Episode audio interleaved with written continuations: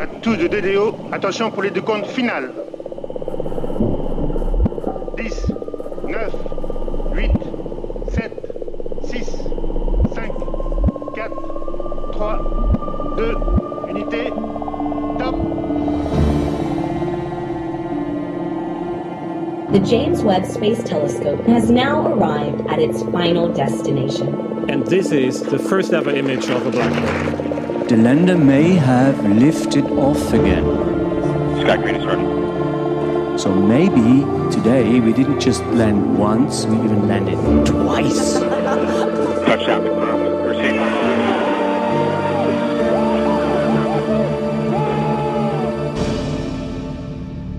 Hallo bei AstroGeo, dem Podcast der Weltraumreporter. Ich bin Franzi Konitzer.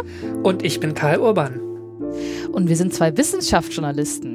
Karl ist Geologe, der ansonsten nur ein abgebrochenes Physikstudium vorweisen kann.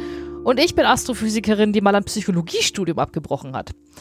Auch in dieser Folge erzählen wir uns gegenseitig eine Geschichte, die uns entweder die Steine unseres kosmischen Vorgartens eingeflüstert haben oder die wir in den Tiefen und Untiefen des Universums aufgestöbert haben.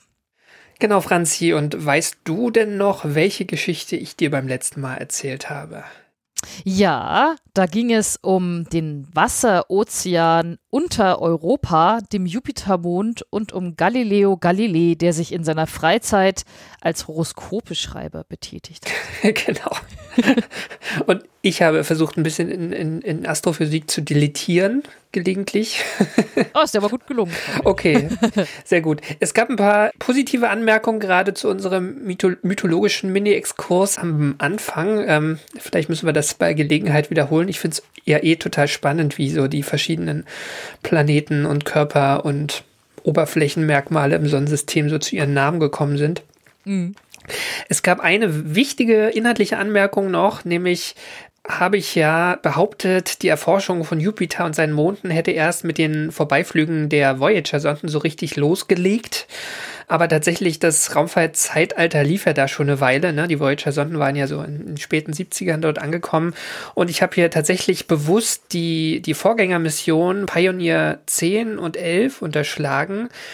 Das habe ich bewusst getan, weil eigentlich nur Pioneer 10 ein erstes Nahbild von ähm, von Europa übermittelt hat, nämlich ähm, aus einem Abstand, ich glaube, eine halbe Million Kilometer. Es war schon relativ Oh. weit weg. Und diese Risse hat man da fast gar nicht gesehen. Und also es war wirklich ein unscharfes Bild. Und auch dieses braune Material hat man da noch gar nicht erkennen können. Und natürlich gab es da auch noch kein Infrarotspektrometer an Bord. Also das war, war ja auch auf den Voyager-Sonden noch nicht. Das heißt, genau, die habe ich hier mit bewusst unterschlagen. Tatsächlich waren die natürlich Teil dieser, dieser Entwicklung. Ich finde, das zeigt so ein bisschen, äh, dass Forschung halt meistens schon in, in kleinen Schritten vorwärts geht und ähm, so diese, diese erst, erst im Laufe der Zeit ähm, sich Dinge so, so entwickeln. Ne? Und wir erzählen natürlich hier die Geschichten so, dass wir so aufs Wesentliche schauen. Trotzdem, Ja, schnell darf nicht, genau, darf, Ja. nicht, darf nicht unterschlagen werden. Genau, das war der eine Punkt. Und der andere Punkt, da wollte ich jetzt nochmal äh, Bezug nehmen auf die ähm, 42. Folge, nachdem du, äh, Franzi, ja damals schon die Frage hattest und mich neulich daran erinnert hast. Und endlich komme ich jetzt dazu, sie zu beantworten. Das war diese Episode mit dem, mit der mysteriösen Wolke auf dem Mars. Ja. Und du wolltest von mir wissen, wann sie sich eigentlich das nächste Mal bildet. Ja, ich wollte eine marsianische Wettervorhersage vorstellen. Genau.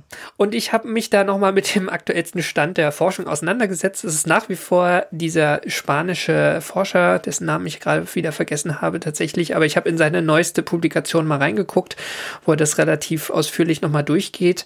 So eine richtige Wettervorhersage kann man da nicht ableiten, aber da steht letztlich schon drin, in den letzten fünf Marsjahren wurde die Wolke wirklich jedes Jahr mindestens einmal beobachtet und die ist immer zwischen 220 und 320 Solar Longitude beobachtet worden. Das ist eine Zeitangabe letztlich. Das ist die Sonnen, der, der Oh. Sonnenstand zu einem bestimmten Zeitpunkt. Ähm, genau. Und ich habe das mal versucht umzurechnen auf den, auf den Mars und dann auch auf den Erdkalender.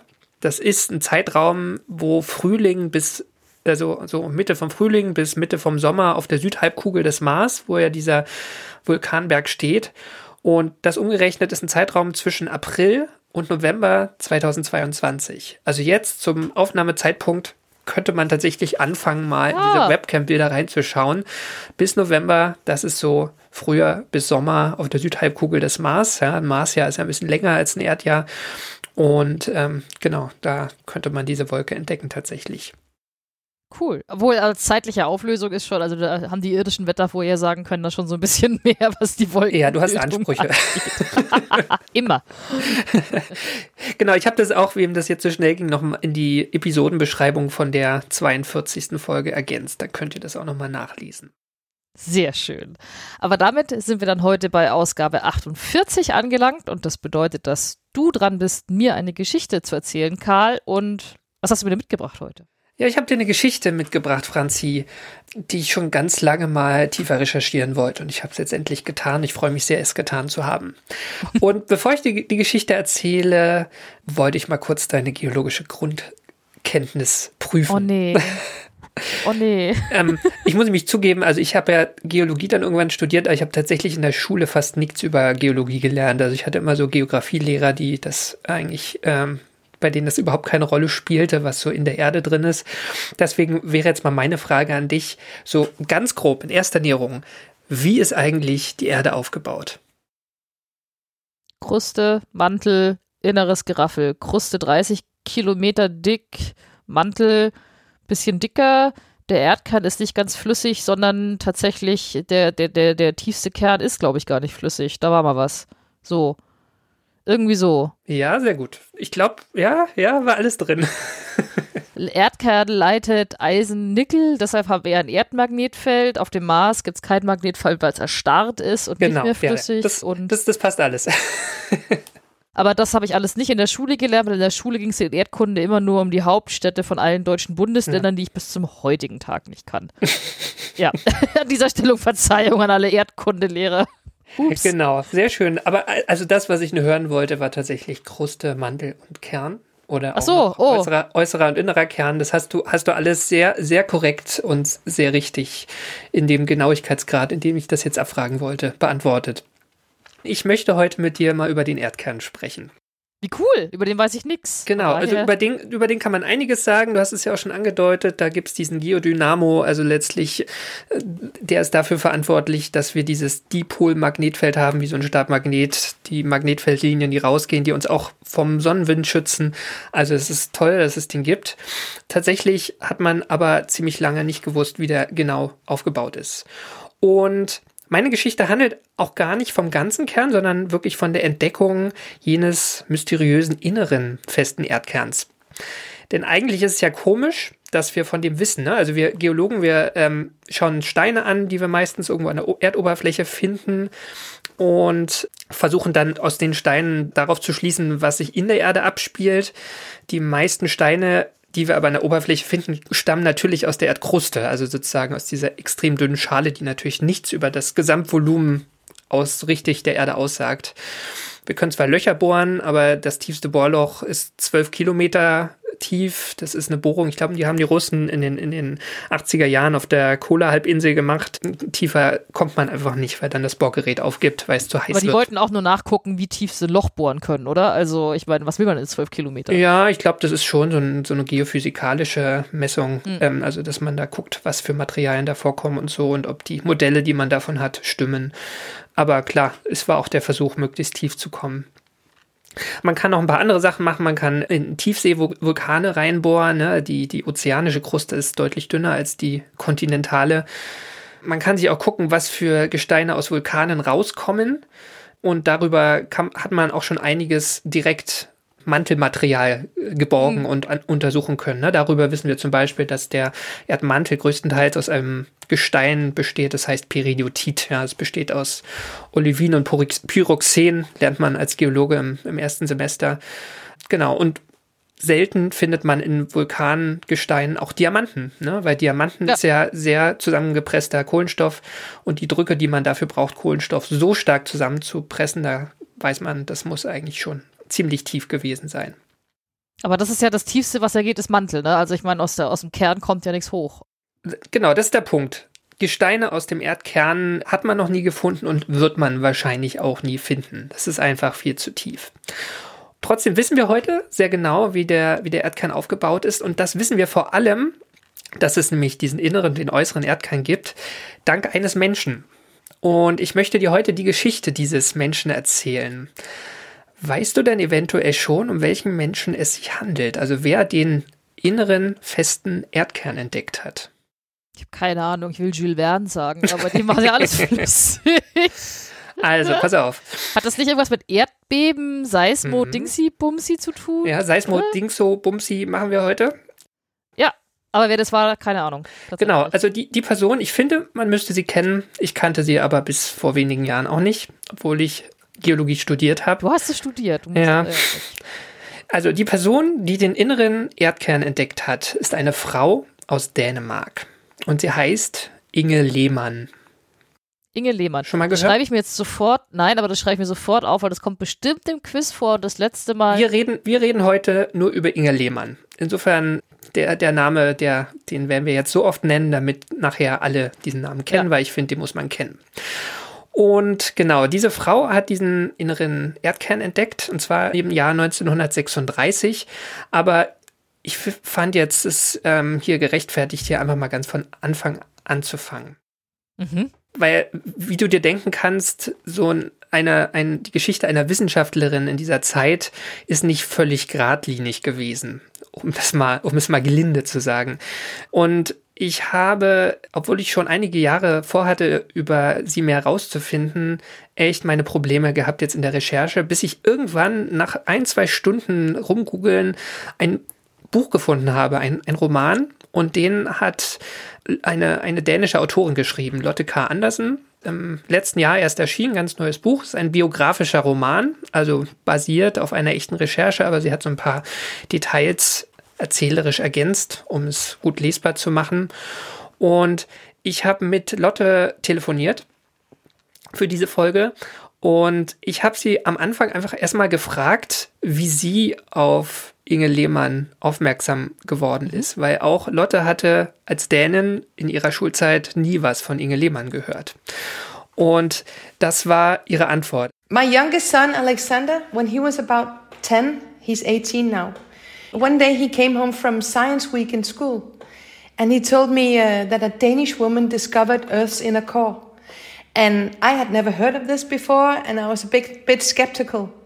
So uh, I actually doubted him, but um, I thought maybe he'd misunderstood something because if it was really a female Danish scientist who had discovered something as important as that, then I would have obviously known about it too. Then I would have learned about it at school too, but I haven't. No, none of us have. Ja, also das ist ihr Anfang. Vor gerade mal acht Jahren, ne? Und genau, Lotte Andersen fängt an zu lesen an diesem Zeitpunkt. Sie ist, wie gesagt, Autorin, sie hat ähm, aber eher fiktionale Bücher geschrieben und sie sucht auch, wie ich jetzt kürzlich, Informationen über Inge Lehmann. Tatsächlich findet sie aber raus, Inge Lehmann hat in ihrem Leben genau zwei Interviews gegeben. Also Oh. war offenbar ähm, nicht gefragt oder eine sehr scheue Person. Und sie geht auch ins dänische Nationalarchiv. Da gibt es auch ein paar Sachen, ein paar Dokumente und auch die gesamte fachliche Korrespondenz, die Inge Lehmann über ihr Leben angefertigt hat, aber wenig Details tatsächlich über ihre persönliche Geschichte. Was ähm, jetzt Lotte Andersen trotzdem befähigt hat, dieses Buch zu schreiben, war, dass sie Kontakt zu der Familie von Inge Lehmann, die ist 1993 gestorben, aufgenommen hat. Also sie hat einige, einige Neffen, ähm, die noch am Leben sind und die sich auch um das Erbe so ein bisschen kümmern. Und da ist sie auch noch an, an viele persönliche Informationen gekommen. Da komme ich gleich zu. Aber fangen wir mal an. Also Inge Lehmann wird 1888 geboren. Sie ist die ältere von zwei Töchtern. Ihre Mutter war Hausfrau, ihr Vater ist Wissenschaftler, nämlich ähm, ist er experimenteller Psychologe an der Universität in, in Kopenhagen. Und bis, bis dahin war tatsächlich, wie gesagt, wenig bekannt. Und was, was Lotte Andersen jetzt so über, über die, die Jugendzeit von Inge Lehmann herausgefunden hat und auch in ihrem Roman verarbeitet hat, das ähm, erzählt sie jetzt. One of the main obstacles for Inge Lehmann to unfold her talent is that the times are against her. It was very difficult for a mathematical talent like her to maneuver in the science world. She was lucky in the sense that she grew up in a very privileged family. So she, uh, her family really prioritized uh, education, even if they they had only two daughters. But they put these two daughters in a very special school that was led by uh, Niels Bohr's aunt, Hannah Adler. And she was herself the first uh, woman to take a physics MA. She was herself uh, a natural sciences talent. And in that school, in her school, boys and girls were considered equal. And this was the only school in Denmark where boys and girls were studying together and put in the same class. Genau, also um das jetzt nochmal Revue passieren zu lassen, also Inge Lehmann war vor allem ein mathematisches Talent, sagt sie. Also die, die hat sich von Anfang an schon wohl in der Zeit, bevor sie zur Schule gekommen ist, äh, für, für Zahlen total interessiert. Gibt ja so Kinder, ne, wo man, wo man schon im Kindergartenalter ähm, merkt, dass die, dass die da total fit sind. Ja. War ich definitiv nicht, aber ja, gibt's. so, so, so eine war äh, Inge Lehmann, ihre Schwester übrigens, äh, die ist später Schauspielerin geworden, die war das komplette Gegenteil. Also sie, die war total ähm, offen, offenherzig, mhm. ähm, konnte sich wahnsinnig gut darstellen, schon von Kindesbeinen an. Inge Lehmann war eher in sich gekehrt, hat aber, ja, in ihr ist sehr viel passiert. Ja, sie hat sich für Zahlen interessiert und auch durch, natürlich durch ihren Vater, der Selbstwissenschaftler war, hatte sie da gute Voraussetzungen. Dann ist sie an diese Schule gekommen, die ja, wie gesagt, die erste in Dänemark war, wo überhaupt Mädchen gleichwertig zu, zu Jungs unterrichtet worden und diese Schule wurde geführt von einer Physikerin auch oder der, der ersten Frau in Dänemark, die einen, einen physikalischen Abschluss machen durfte. Und zwar einer Tante von Niels Bohr, was ja ein anderer ähm, wichtiger dänischer Naturwissenschaftler dieser Zeit ist und der auch noch eine Rolle spielen wird. Genau, also das, das ist so die, die Schulzeit und die ist, würde ich sagen, normal aus heutiger Sicht. Ne? Also Inge Lehmann erlebt dort eigentlich, dass sie, dass sie da gut gefördert wird. Und es spielt keine Rolle, dass sie ein Mädchen ist. An Zahlen. Kommt aber der Moment, wo sie die, die Schule verlässt und jetzt zu studieren anfangen will und auch zu studieren, studieren anfängt. Also das geht wohl schon in Dänemark. Sie studiert Mathematik. Sie ist sehr ambitioniert. Also sie ist sicher auch sehr gut in, in, ihrem Studium, aber sie hat auch immer den Drang in sich, eigentlich noch mehr zu erreichen. Und sie hört irgendwann von einem mathematischen Test, den man an der Cambridge University in England machen kann. Äh, ich weiß nicht mal, ob, weiß nicht, ob du da schon mal von gehört hast. Der heißt Mathematical Tripos. Nö. Das Ahnung. ist galt damals und ich glaube, das ist auch immer noch so als die schwerste mathematische Prüfung der Welt, die auch Jahrhunderte Tradition hat. Also, also Newton soll die auch schon absolviert haben. Aber sind sonst? immer dieselben Fragen? Ja, ja. das ist die Frage, genau. Dann kann es eigentlich nicht so schwer sein. Wenn Newton gemacht hat, so ja, nee, so Infinitesimalrechnung. ja, genau. Also sie, sie, als sie davon hört, ähm, Cambridge und mathematischer Tripos, das, das will sie unbedingt machen. Sie muss da ziemlich kämpfen auch. Also ihr Vater muss das letztlich ja auch finanzieren, aber ähm, am Ende überzeugt sie ihn. Ihre Mutter ist eher dagegen. Die ist eher so ein einfaches Gemüt ähm, und will eigentlich, dass ihre Tochter einfach sich mal irgendwie einen Mann nimmt und irgendwie, natürlich will, soll sie arbeiten, ist okay, aber ähm, der jetzt auch nicht sich zu viel Stress machen. Den will sich Inge Lehmann aber definitiv machen und sie geht nach Cambridge. Mhm. Und nimmt mehrere Monate an diesen Vorlesungen teil. Dieser mathematische Trappers besteht allerdings aus zwei Teilen. Das eine sind die Vorlesungen und das andere ist so ein persönliches Tutoring, also ähm, persönlicher Unterricht mit den Professoren, die natürlich in dieser Zeit auch komplett alle männlich sind. Ja. Und England ist da auch nochmal viel traditioneller in der Zeit, als Dänemark es ist. Und es ist einfach völlig undenkbar, dass ein männlicher Professor unter vier Augen mit einer weiblichen Studentin äh, Unterricht hat. Also es ist, es ist nicht möglich. Es ist sogar so, wenn eine Frau in der Zeit in, in Cambridge einen Mann trifft, der nicht ihr Ehemann oder ein Familienmitglied ist, muss immer eine dritte Person dabei sein, äh, sonst gilt es als ah. ähm, völlig ähm, unlauter, das, das äh, auch nur in Erwägung zu ziehen. Wenn man sich über Mathematik unterhält, ja.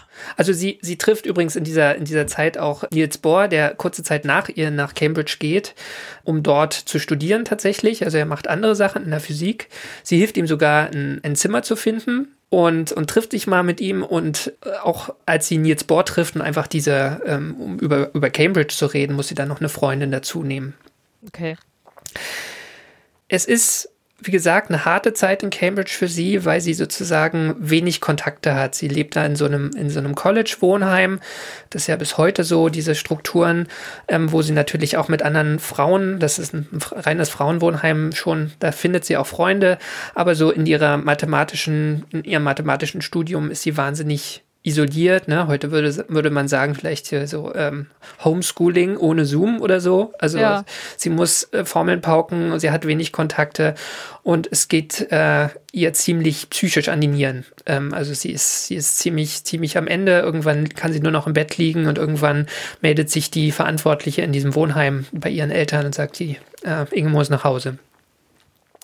Und letztlich endet so dieser, dieser, dieser Cambridge-Aufenthalt. Ähm, also hat sie diesen Test nicht gemacht? Sie, sie macht diesen Test am Ende nicht, genau. Ja. Ähm, es ist auch so, ihr Vater, der schon prinzipiell sie zwar unterstützt hat, aber das auch nie so richtig gern gesehen hat, dass seine Tochter da allein nach Cambridge geht, der versucht sie auch davon zu überzeugen, dass sie doch ihr mathematisches Studium aus Kopenhagen einfach jetzt nutzen soll, um irgendwo eine Stellung zu finden. Aber sie will eigentlich mehr. Sie will eigentlich was anderes. Sie will irgendwie in, in der Wissenschaft bleiben ein Faktor sicher auch bei den Gedanken, die ihre Eltern sich machen, die zwar, ein, sie sind zwar ein fortschrittliches Elternhaus letztlich, aber in der Zeit kursieren noch so, so Irrglauben. Also es gibt ein, eine Veröffentlichung einer dänischen wissenschaftlichen Vereinigung aus der Zeit, wo gesagt wird, ja, es ist, Studium ist eigentlich zu gefährlich für junge Frauen, weil äh, wenn sich das Gehirn entwickelt, dann können sich ja die Eierstücke nicht ordentlich entwickeln. Ähm, also in, in so einer Zeit ist man immer noch, ne, in den ähm, 1910er, 1920er Jahren, ja. definitiv. Was Inge Lehmann in der Zeit tut, also auch weil sie sieht, wie die Gesellschaft um sie herum tickt, was Frauen angeht, sie wird sehr stur. Also sie war immer sozusagen sehr zielgerichtet, aber das wird ihren weiteren Lebensverlauf stark beeinflussen, dass sie einfach ihr Ding macht, egal was um sie herum passiert. Sie arbeitet eine Zeit lang in der Versicherung, ja, da ist, kommen ja Mathematiker bis heute ganz gerne unter, können gut mit Zahlen umgehen und so weiter. Sie ärgert sich da aber maßlos mit der Zeit, weil sie auch da einen, einen Chef hat, der eigentlich ähm, viel weniger Fachwissen hat wie sie, aber sehr schnell immer höher aufsteigt in der Hierarchie und der, der ihr irgendwelche Sachen vorgibt. Die sie für, für sinnlos hält. Und sie, sie hat da sozusagen kein, kein gutes Standing. Am liebsten hätte sie gerne eine Professur, aber das gibt's noch nicht. Also gibt's auch in, in Kopenhagen in der Zeit definitiv noch nicht. Also nicht für Frauen. Professuren gab's wohl, aber nicht äh, für Frauen wahrscheinlich, gell? Es gab keine Professuren für Frauen, genau, das wollte ich sagen. Ja. Genau, Professuren ja. gab es natürlich, ja. ja. Es gab Professoren, generisches. Maskulinum, genau. Und jetzt kommen wir zu einem Punkt, wie sie eigentlich in die Seismologie gekommen ist und was in ihrem Arbeitsleben passiert ist, was ihr eine neue Richtung gibt. Ja, das ist sowieso interessant, weil wenn du sagst, Erdbeben und Seismologie driften die ganze Zeit Sinuskurven bei mir durchs Hirn. Also ich mhm. weiß schon, also ich weiß also. Aber es ist jetzt nicht so unmittelbar, der, der Zusammenhang zwischen Mathematik und äh, ja. Genau, und jetzt hören wir doch einfach nochmal die Lotte Andersen. She was working as a teaching assistant at the university. And then this was very, very poorly paid. So, and, and she had to uh, provide for her mom because her father was dead. And she just couldn't manage on the salary. So she had to take extra secretarial work. And then there's this uh, professor, Nils Erik Nørlund. He was the director of the Geodetical Institute. Here's about her but the reason why he wants her is that she's also very good at languages. She speaks and writes uh, fluent English, German, and French. So he calls her over to become his secretary so that she can translate his scientific work into other languages. Genau, also wir kommen jetzt zu einer Person, Nils Erik Nörlund heißt der. Der ist fast der Jahrgang wie Inge Lehmann, ist auch Mathematiker. Sie haben eigentlich eine ziemlich ähnliche Ausbildung, aber sie haben natürlich einen ganz unterschiedlichen Stand, weil Nörlund ist Direktor des Geodätischen Instituts, also des staatlichen Vermessungsinstituts in, in Kopenhagen. Und er wird auf sie aufmerksam, einfach, ähm, also Inge Lehmann hat in der Zeit, nachdem sie in der Versicherung war, immer mal so Sekretärin-Jobs an der Uni gemacht. Sie war auch mal ein Jahr lang in Hamburg bei, bei einem Professor in der Mathematik. Und ähm, er, er merkt einfach, da ist jemand, der die relativ gut ist und er holt sie zu sich ins Institut. Die ersten Jahre macht sie dann auch noch einen Abschluss in, in Geodäsie, also in der Vermessung, Ja. im Vermessungswesen. Und was ihm sehr zu Pass kommt, dass sie gleichermaßen kompetent ist in den fachlichen Dingen und sich schnell einarbeitet, auch in neue Felder und dass sie viel besser in Sprachen ist. ähm, und, und da will er sozusagen ihre Fähigkeiten nutzen. Genau, sie wird erst, wie gesagt, als Assistentin eingestellt. Ein paar Jahre später bekommt sie dann sogar eine leitende Position, was in diesem Institut auch der totale Novum ist. Also sie Ja. ist da sozusagen gleichwertig mit ausnahmslos Männern. Hat es da auch nicht leicht tatsächlich. Also da wird viel hinter ihrem Rücken auch intrigiert. Aber dadurch, dass der Chef hinter ihr steht und äh, auch voll auf sie angewiesen ist, hat sie, hat sie diesen Stand. Das ist übrigens im Jahr 1928, wo sie diese leitende Position bekommt. Da ist sie schon 40 Jahre alt. Also auch keine ganz junge Frau mehr. Was man dazu sagen muss, sie hat zwar eine ähm, leitende Position, aber sie hat natürlich vor allem die Aufgabe, Jobs für ähm, Erik Neulund zu erfüllen. Das ist vor allen Dingen seine eigene Arbeit, also seine eigenen Publikationen, die er auf Dänisch verfasst, äh, zu übersetzen und dann auch internationalen Kollegen zu erklären. Nerland kann kein gutes Englisch, er kann kein gutes Französisch und ähm, genau, das, das nutzt er einfach aus, letztlich. Sie macht aber tatsächlich noch was anderes, weil wir jetzt müssen wir langsam ja wirklich mal zur Seismologie kommen. Aber Seismologie als Fach, ja, das, das entsteht in dieser Zeit. Also die ersten Seismometer sind so im frühen 20. Jahrhundert erfunden worden. Die wurden dann langsam besser und die, da kam in der Zeit immer mehr auf den Markt. Dänemark hatte zu diesem Zeitpunkt noch gar keine eigene seismische Messstation. Was jetzt auch nicht wahnsinnig überraschend ist, weil Erdbeben gibt es in Dänemark sehr, sehr selten. Tatsächlich hat äh, Inge Lehmann als Kind einmal ein Erdbeben erlebt mit ihrer Familie. Das ist aber so ein Ereignis einmal in 50 Jahren, gibt sowas in Dänemark. Also es ist äh, wahnsinnig selten. Aber es stellt sich raus, man kann mit sehr empfindlichen Seismometern durchaus wissenschaftliche Forschung machen, selbst oder gerade auch in Gebieten, die seismisch sehr ruhig sind. Und deswegen wird Inge Lehmann von ihrem Chef betraut, die erste seismische Messstation in Dänemark aufzubauen, sich da zu informieren und auch einzuarbeiten in dieses ganz neue Feld. Und Inge Lehmann reist dafür nach Frankreich, nach England und, und auch nach Deutschland und kommt in Kontakt mit den ersten ähm, Seismologen in dieser Zeit. Und das sind auch richtig Koryphäen, also sehr bekannte äh, Wissenschaftler. Also sie, sie arbeitet sich ähm, in dieses Feld ein. Sie baut diese äh, dänische Messstation auf. Sie baut noch zwei weitere auf in, ähm, auf Grönland. Grönland gehört ja auch zu Dänemark. Das heißt, das ist schon ein, ein nennenswertes Messnetzwerk damals in dieser Zeit, weil das auch einfach ein großes Gebiet umspannt und das sind schon sehr, sehr viele Daten, die da zusammenkommen. Sie lernt in dieser Zeit diese Seismogramme auch zu lesen, gerade wenn irgendwo auf der Welt ein sehr großes Erdbeben stattfindet. Und damit hat sie aber eigentlich aus der Sicht von Erik Nörlund, von ihrem Chef, ihre Aufgabe erfüllt. Ja, sie hat das Netzwerk aufgebaut und ihre Hauptaufgabe ist aus seiner Sicht eigentlich vor allem seine Arbeit weiter zu übersetzen.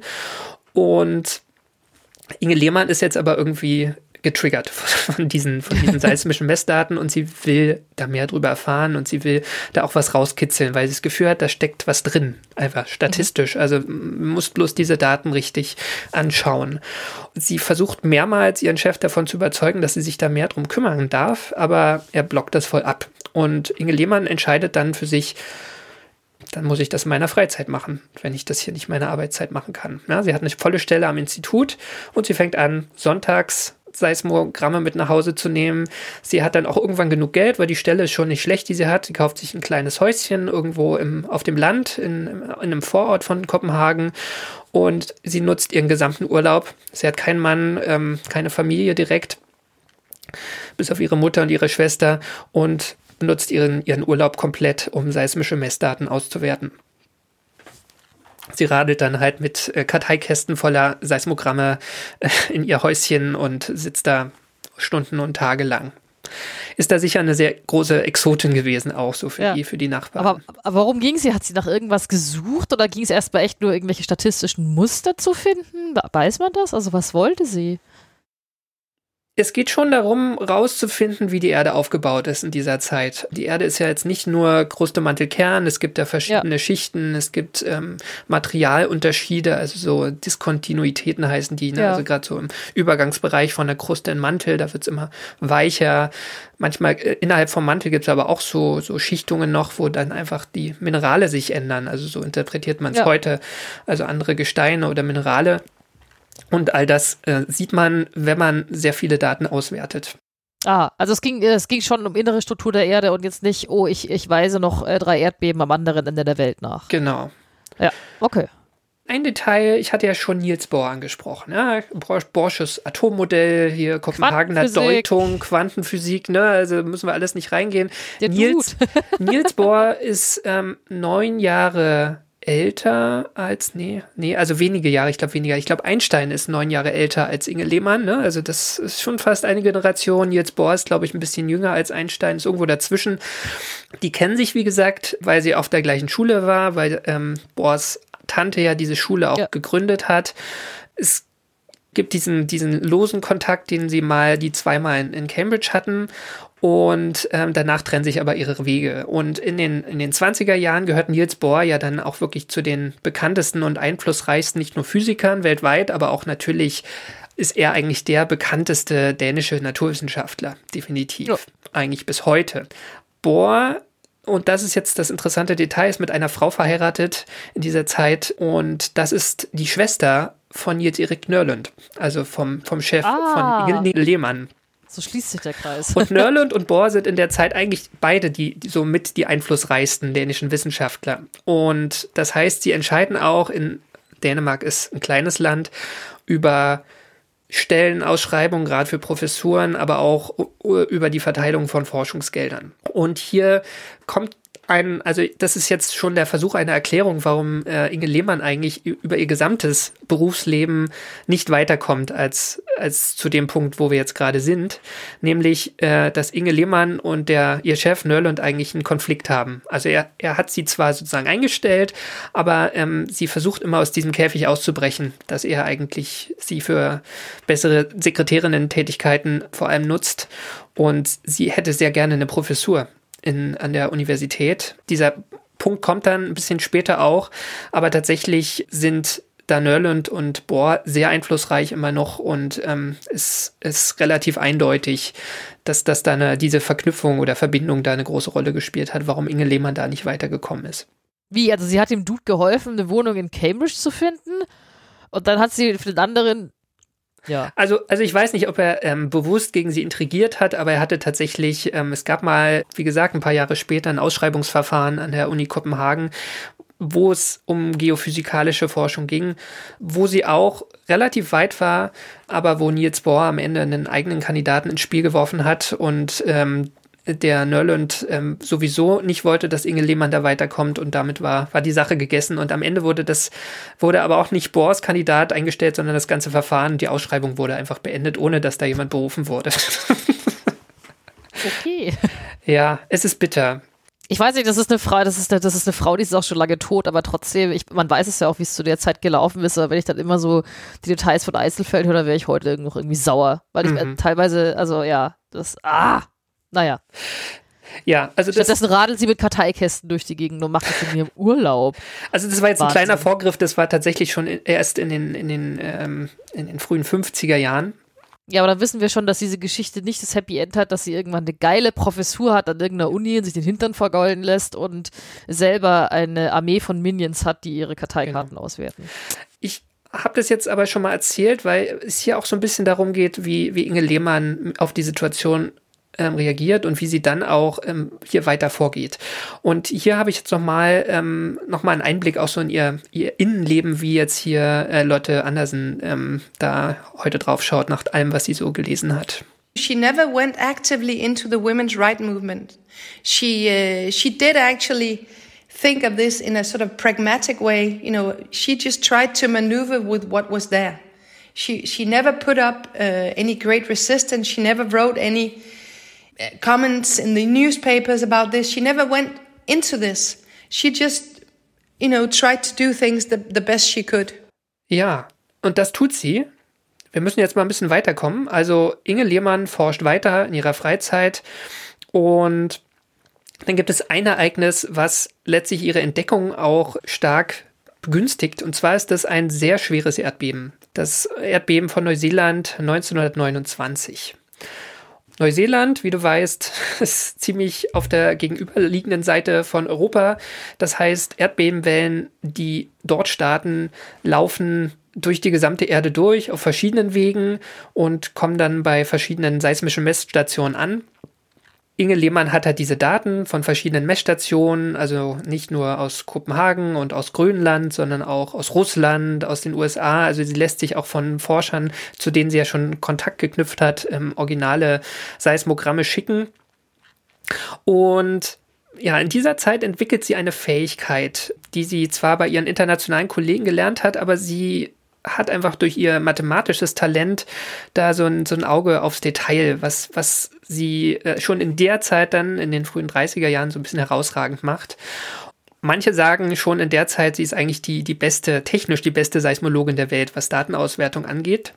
Und zwar ist es ihre Fähigkeit, die Seismogramme zu lesen. Also das ist ja, ah. Seismogramm tut ja eigentlich nichts anderes, oder ein Seismometer, das Messgerät, die Schwingungen des Erdbodens in verschiedenen Raumrichtungen zu messen ne, und das mhm. in, in einer Kurve darzustellen was man da machen muss, ist ja eigentlich so eine Art Mustererkennung. Ne? Also heute würde man das in, in eine Excel-Tabelle oder in bessere Statistikauswertungssoftware kippen. Damals war das ja wirklich Handarbeit oder Augenarbeit. Und wir sind ja noch ein paar Jahrzehnte vor den ersten wirklich äh, nutzbaren Computern.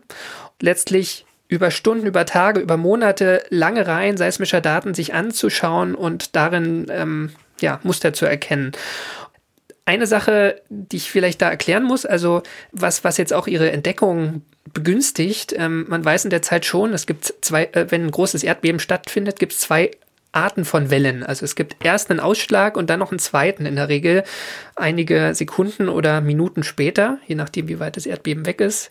Und diese zwei Wellentypen, die heißen P-Wellen und S-Wellen. P-Wellen sind. Long Longitudinalwellen, die schwingen also sozusagen in Ausbreitungsrichtung vor und zurück. Ja. Und die laufen gleichermaßen durch feste und durch flüssige Stoffe durch. Und die S-Wellen, das sind Transversalwellen, also man nennt sie auch Scherwellen, das würde auch zu dem S passen, also die äh, schwingen um 90 Grad verdreht zur, zur Ausbreitungsrichtung. Mhm. Und deren Besonderheit ist, dass sie nur durch festes Material laufen, aber nicht durch Flüssigkeiten. Also die werden davon komplett absorbiert irgendwie? Oder? Sie, äh, genau, also diese Scherung funktioniert in der Flüssigkeit nicht. Also ja. seitlich, seitliche Schwingung ist in der Flüssigkeit wohl nicht möglich. Das betrifft genauso Wasser wie jetzt irgendwie flüssige Metalle. Genau. Das weiß man also in der Zeit und ähm, in der Zeit hat man auch schon so ein grobes Modell der Erde, Kruste, Mantel, Kern, wobei man damals davon ausgeht, dass der Kern komplett flüssig ist. Wenn man einen komplett flüssigen Kern hat, würde man aber damit rechnen, wenn man jetzt ein Erdbeben hat, was ziemlich genau auf der gegenüberliegenden Seite der Erde stattfindet, dass die P-Wellen ähm, natürlich geradeaus auch durch zu mir kommen, aber die S-Wellen eigentlich verschwinden, sozusagen. Äh, überhaupt nicht, ja. In, zumindest in einem bestimmten Bereich. Also es gibt einfach so eine Schattenzone, wo, wo die nicht ankommen. Inge Lehmann findet aber Anzeichen dafür, dass das gar nicht so ist. Beziehungsweise es ja. gibt zwar eine Schattenzone an verschiedenen Seismometern auf der Nordhemisphäre, aber die ist viel diffuser, viel kleiner, als sie sein dürfte. Ah. Und das hat sie nur von, von, von, von, indem sie, indem sie sich die Daten praktisch mit den Augen angeschaut hat. Genau, ja. Also es ist, sie macht letztlich äh, Big Data Processing oder so. Keine Ahnung, wie man das. War alleine. Ja, genau. Sie macht das alleine in ihrem Häuschen vor Kopenhagen und sie ist auch total unsicher. Ja? Sie, also sie ist schon sowas, äh, würde man auch heute sagen, irgendwie so, so ein Einzelgänger-Wissenschaftler. Damals war das, glaube ich, noch üblicher, als es heute ist. Also sie sitzt wirklich in ihrem stillen Kämmerlein und sie wundert sich darüber. Und sie grübelt auch wirklich jahrelang daran rum. Also da sind wir so von 1928 ist dieses Erdbeben Neuseeland, was habe ich gesagt? 29, 1929 hast du 29, gesagt, ja. genau. Sie, das gipfelt dann letztlich in einer, in einer wissenschaftlichen Studie, die sie Mhm. veröffentlicht. Die erscheint 1936. Der Titel dieser Studie sagt schon sehr viel über ihre Bescheidenheit. Das ist wahrscheinlich der kürzeste Titel eines wissenschaftlichen Papers, der lautet nämlich P'. Nein! Und, und P' steht letztlich für diese, diese abgelenkten Wellen. Also irgendwas wird da am Kern abgelenkt und man weiß nicht so richtig wieso und dringt auch in diese Schattenzonen vor. Noch ein anderes Detail und da geht es eher darum, dass sie eine Frau ist. Sie veröffentlicht diesen Text nicht als Inge Lehmann, sondern als I. Lehmann. Ja, das ist ja bis heute ein sehr beliebter Trick, wenn man nicht äh, tatsächlich darauf aufmerksam machen will, dass man weiblich ist. Ja, genau. Also sie will den Gender Bias da rausnehmen und das ist natürlich in dieser Zeit wahrscheinlich nicht blöd. Einfach aufgrund der Verhältnisse. Und tatsächlich gibt es viele Kollegen, die jahrelang danach noch nicht wissen, dass I. Lehmann eine Frau ist. Ähm, davon unabhängig erntet sie tatsächlich aber viel Skepsis, selbst von ihr wohlgesonnenen Kollegen. Aber es gibt zwei, die auch ähm, bis heute zu den größten Seismologen zählen, nämlich Benno Gutenberg, kennt man vielleicht von der Gutenberg-Richter-Verteilung, also unter, unter Seismologen durchaus ein wichtiger Name, den hat sie auch in Darmstadt in, der, in, der, in den 20er Jahren häufiger besucht. Und ähm, Harold Jeffrey ist auch ein bekannter Seismologe in der Zeit, musst du jetzt nicht kennen. Ähm, Harold Jeffrey, da war doch mit der Transatlantic Ridge, war der doch da irgendwie. genau, genau, der hat Ha, hier so siehst du, den kenne ich von der Plattentektonik. mittelatlantische Sachen gemacht. Ja. Die zwei, die sie auch schon kannten vorher, die übernehmen nach zwei, drei Jahren, sind sie tatsächlich überzeugt und ähm, übernehmen diese Idee. Viele andere bleiben aber tatsächlich skeptisch, ob dieser Mhm. innere Erdkern existiert. Aber findet das Paper denn damals viel Beachtung?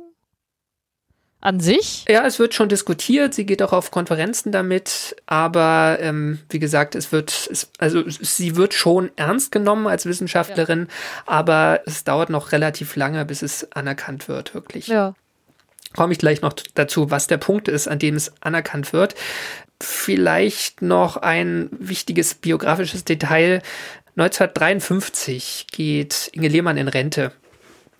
Und das ist ähm, deshalb bemerkenswert, weil ihr wissenschaftliches Wirken und Arbeiten eigentlich na, da erst richtig losgeht. Ne? Also Da sie hat sie endlich Zeit, sich Ja. um die Wissenschaft zu kümmern. Sie kann machen, was sie will. Und es gibt einen, einen sehr positiven, eine sehr positive Entwicklung.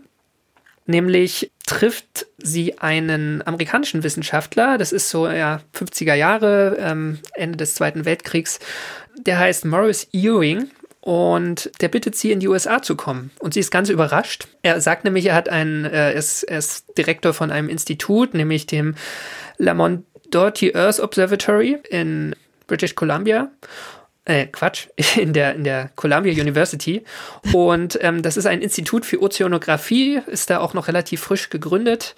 Ähm, und der Maurice Ewing, der wird auch Doc genannt, der sagt ja, wir haben hier ein, ein ähm, Gästehaus und ähm, was Inge Lehmann vor allem überrascht, er sagt ihr, du bist legendär bei uns. Deine Arbeit ist toll und wir, wir wissen, dass du eine der weltbesten Seismologinnen bist und deswegen wollen wir dich bei uns haben. Oh, wow. Also ihr Ruf ist in, in, in, der, in der Seismologie zumindest in den USA sehr viel besser als, als in, in Europa oder in Dänemark. Das ist übrigens die Zeit, wo gerade diese Professur ähm, nicht an sie geht, Ja. in, in Kopenhagen. Und deswegen fällt diese, diese Entscheidung auch sehr leicht. Inge Lehmann macht das auch nicht nur einmal für ein halbes Jahr, sondern sie macht das relativ häufig. Sie ist, sie ist viele Jahre am Ende immer mal wieder in den USA. Das ist auch, die Seismologie ist in den 50er Jahren eine, eine Disziplin, die sich wahnsinnig schnell entwickelt, was auch damit zusammenhängt, dass äh, wir ja da im Atomzeitalter sind. Es gibt viele Ja. Atombombentests und es stellt sich heraus, dass diese Explosionen so stark sind, dass man die in Seismogrammen nachweisen kann und auch die Explosionsheftigkeit und damit die, die Sprengkraft von Atombomben überprüfen kann. Und zwar weltweit. Also wenn die Sowjetunion eine Atombombe testet, kann man das auch in den USA ganz problemlos nachweisen. Und an dieser Methode ist sie auch ganz maßgeblich beteiligt. Erklärt aber auch äh, so ein bisschen für den Hintergrund, äh, warum da die Amerikaner sie sehr großzügig einladen und ihr Stipendien zahlen und so weiter, da ist sehr viel militärisches Forschungsgeld locker, weil das Ja. einfach eine sehr wichtige Technologie im Kalten Krieg ist. Wobei, das wird ja heute noch eigentlich auch eingesetzt, oder? Ich meine, wenn, wenn man irgendwo eine Atombombe einsetzen würde, würdest du irgendwann auch die Strahlenbelastung nachweisen können. Aber letztendlich. Genau, die, die Seismologie ist eigentlich ähm, so, so ein klassisches Frühwarn- oder ähm, ähm, Alarmsystem. Kontroll, Kontrollmechanismus von diesen ganzen Atomwaffensperrverträgen. Und Ja. ich meine, heute spielen da ja Satelliten auch eine große Rolle. Dann kann man irgendwie die ganzen elektromagnetischen Emissionen und Röntgenstrahlung und was da alles rauskommt, ja aus dem Orbit messen. Ja. Aber da sind wir ja in den 50er Jahren lange noch nicht. Ne? Also da ist einfach, da ist einfach, sind diese Erdbeben schon wahnsinnig wichtig. Ja, jetzt kommen wir zum, zum Schluss ähm, noch so ein bisschen zur, zur Würdigung. Ähm, zwei Dinge passieren, die dann letztlich auch äh, Inge Lehmann in Dänemark Anerkennung finden lassen. Und zwar ist das eine Würdigung erstmal natürlich, die erstmal in den USA passiert. Sie bekommt die Ehrendoktorwürde der Columbia University. Ah, jawohl. Das ist witzig. Ja? Sie hat sozusagen jahrzehntelang ähm, sehr gute Forschung gemacht, aber sie hatte bis dahin nicht, nicht promoviert. Ne? Ja. Und es ist letztlich, also da, damit witzelt sie auch Zeit ihres Lebens dann rum, ja, dass, dass sie dann endlich äh, sozusagen eine richtige Wissenschaftlerin geworden ist. Ähm, und ähm, eine andere Sache passiert 1971, da gibt es nämlich die ersten Computer, die auch mit großer, groß angelegter Datenauswertung ihr Ergebnis von 1936 bestätigen. Also die Computer bestätigen, es gibt diesen inneren festen Erdkern. Damit gibt es auch wissenschaftlich keine Zweifel mehr ab dem Moment. Ja, also was eine Frau ausrechnet, ist nicht so geil, aber Hauptsache ein Computer spuckt's aus und dann läuft's. Sehr schön. Ja.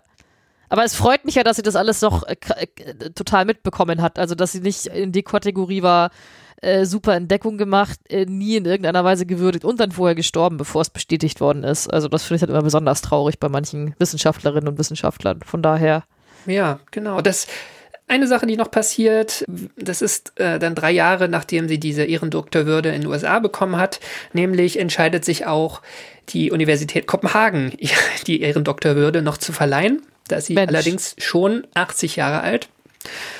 Inge Lehmann stirbt, wie gesagt, am 21. Februar 1993 im Alter von 104 Jahren. ja. Ähm, also sie hat in ihrem Leben wahnsinnig viel gesehen, allein geschichtlich. Die beiden Weltkriege hat sie erlebt. Sie hat am Anfang, das klang nur in dem einen Zitat von Lotte Andersen an, sie hat ja auch die ganze Frauenbewegung miterlebt als, als, äh, als pubertierendes oder äh, pubertierendes Mädchen oder junge Frau. Wahlrecht für Frauen wurde eingeführt in Dänemark und überall auf der Welt oder an vielen Orten auf der Welt. Sie hat die Gründung und das Ende der Sowjetunion miterlebt. Ja, also Ja. es ist ein, ein wahnsinnig geschichtsträchtiges Leben und sie hat natürlich auch diese gesamte naturwissenschaftliche Revolution im 20. Jahrhundert von Anfang bis fast zum Ende des Jahrhunderts miterlebt. Inklusive der Physik rund um Niels Bohr. Also es ist Ja. ähm, Wahnsinn. Wissenschaftlich bleibt sie auch bis zum Ende irgendwie äh, mit dabei. Also sie lässt sich ähm, selbst im hohen Alter, wo sie eigentlich ihre Sinne sie schon verlassen, immer noch Artikel vorlesen, äh, hält Kontakt mit, mit Fachkollegen, mit Seismologen auf der ganzen Welt, wo sie auch viele Freunde hat, von denen sie aber ja die allermeisten auch überlebt tatsächlich. 2017 wird, also jetzt vor fünf Jahren, wurde vor der Universität Kopenhagen eine, eine Statue ähm, von, von ihr eingeweiht. Es ist ganz eindrucksvoll, wenn man sich das auf Google Street View kann man sich das anschauen. Also das ist äh, ähm, altes klassizistisches Unigebäude, dann ganz viele so Köpfe, Büsten auf Ja. Statuen.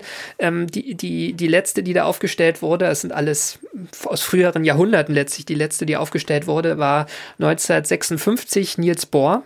Ja. 2017 kam dann auch noch die fast gleich alte Inge Lehmann dazu.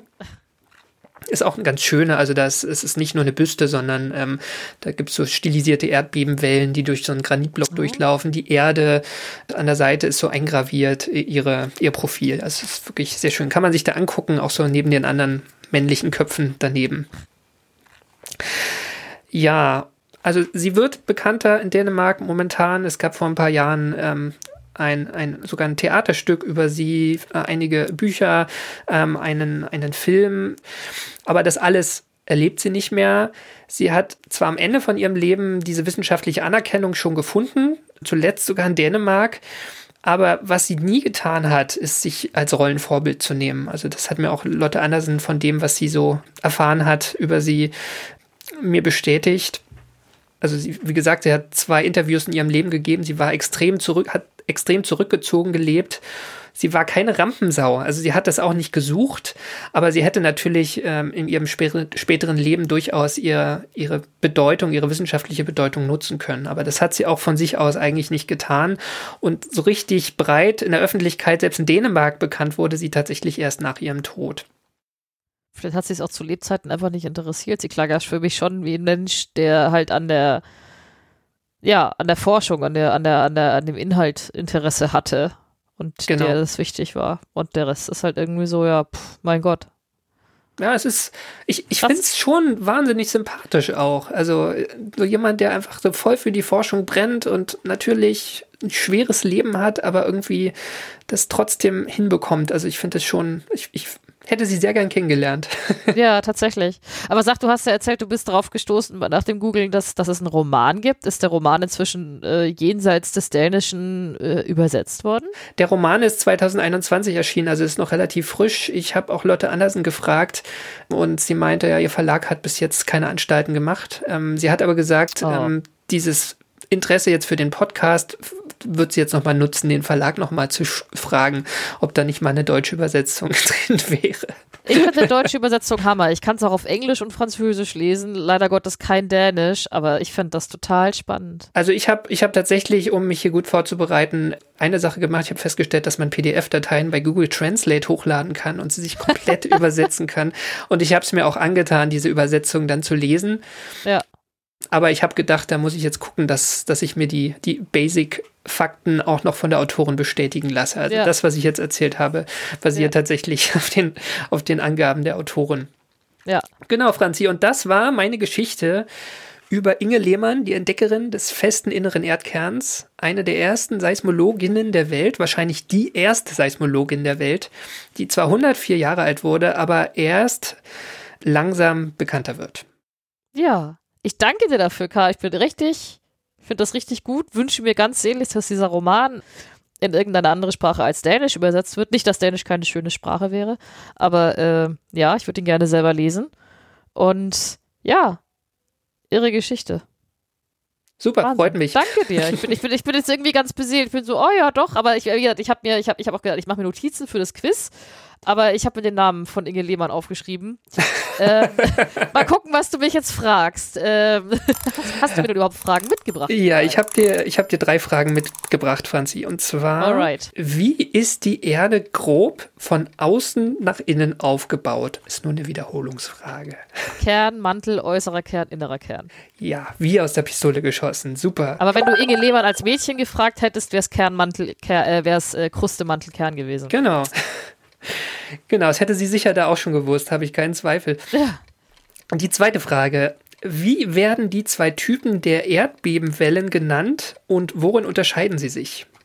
Äh, P-Wellen und S-Wellen. S-Wellen sind Scherwellen, transversal zur Schwingung, zur Ausbreitungsrichtung schwingen die und P-Wellen schwingen parallel zur äh, Ausbreitungsrichtung und werden dadurch, gehen dadurch auch durch Flüssigkeiten durch. S-Wellen normalerweise nicht. Genau, perfekt. Und die dritte und letzte Frage, woran hat Inge Lehmann erkannt, dass es im flüssigen Erdkern noch einen festen Erdkern geben muss? An den P-Wellen, weil da das Muster anders war. Oder waren es die S-Wellen?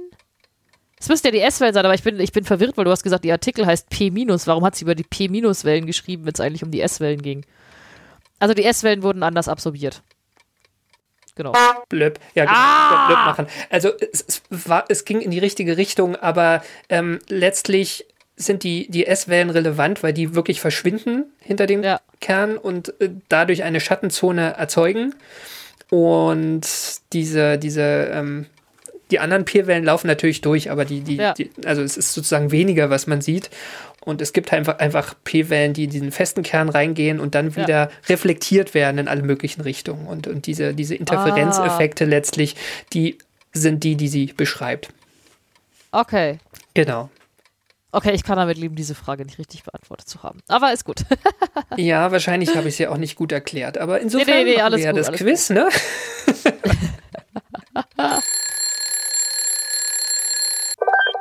Ups. Jingle-Maschine aus. So, genau. Deswegen machen wir dieses Quiz, um einfach alle, alle Klarheiten am Ende Ja. äh, re- restlos aus, auszuräumen. Genau. Aber hallo. Es tickt immer noch. Ich finde das eigentlich ganz schön. Nein! Was ist los? Das lassen wir heute drin. So, alles blinkt hier. Super. Okay, gut. Alles blinkt. Das ist ein Zeichen, dass wir jetzt zum Ende kommen, Oh ja. weil Mhm. das war sie jetzt auch schon, die 48. Ausgabe von AstroGeo.